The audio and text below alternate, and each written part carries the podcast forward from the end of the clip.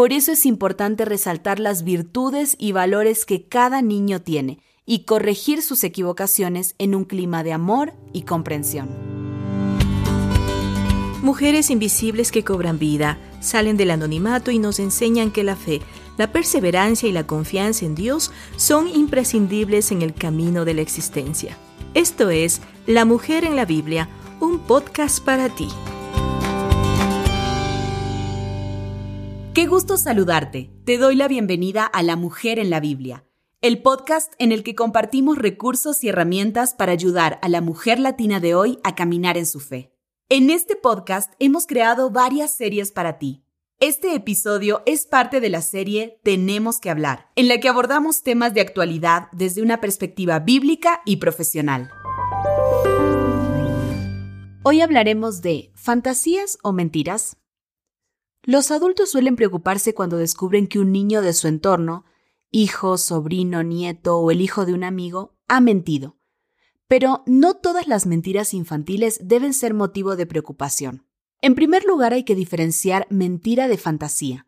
Los niños viven y cuentan como si fueran hechos reales muchas de las fantasías que arman en su imaginación, producto de lo que leen, ven o hablan con amigos de su misma edad.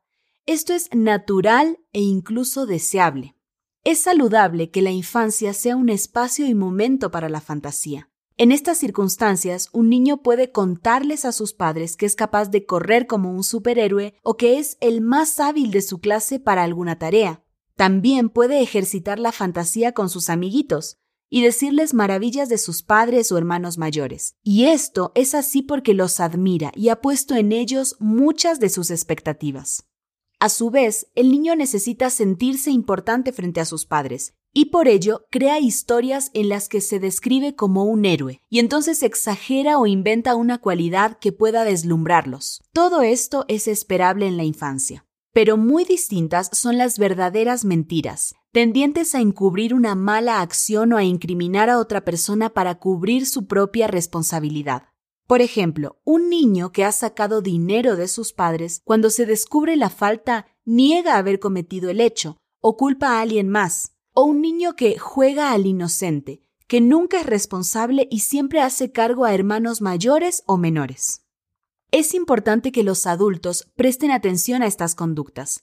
También resultan valiosas los aportes y comentarios que puedan hacer otros adultos, como las maestras del colegio o los líderes de escuela bíblica, porque también ellos ven las conductas de los niños y están preparados para detectar algunos comportamientos incipientes.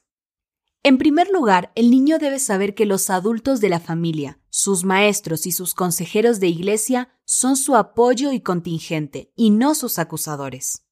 Solo en un clima de verdadera confianza el niño se sentirá seguro para admitir el error o la mentira y contar qué ha hecho y por qué razón. Debe saber que quienes lo educan lo aman y por eso lo corrigen. Por su parte, los adultos tienen que buscar la manera de abrir caminos de comunicación con los niños. Hay que cuidar de no compararlo con sus hermanos o allegados de la misma edad. Frases como Tu hermano es bueno, no hace lo que tú hiciste. ¿Por qué no miras a Pepito? Él se porta bien solo generan resentimiento y a la larga baja autoestima. Corregir no es criticar o desvalorizar. La infancia es el momento para aprender valores como la honradez y la honestidad, pero también es el momento en el que se está formando la autoestima. Por eso es importante resaltar las virtudes y valores que cada niño tiene y corregir sus equivocaciones en un clima de amor y comprensión. La reflexión que acabas de escuchar la encuentras en La mujer en la Biblia, una nueva Biblia con recursos y herramientas para ayudar a la mujer latina de hoy a caminar en su fe.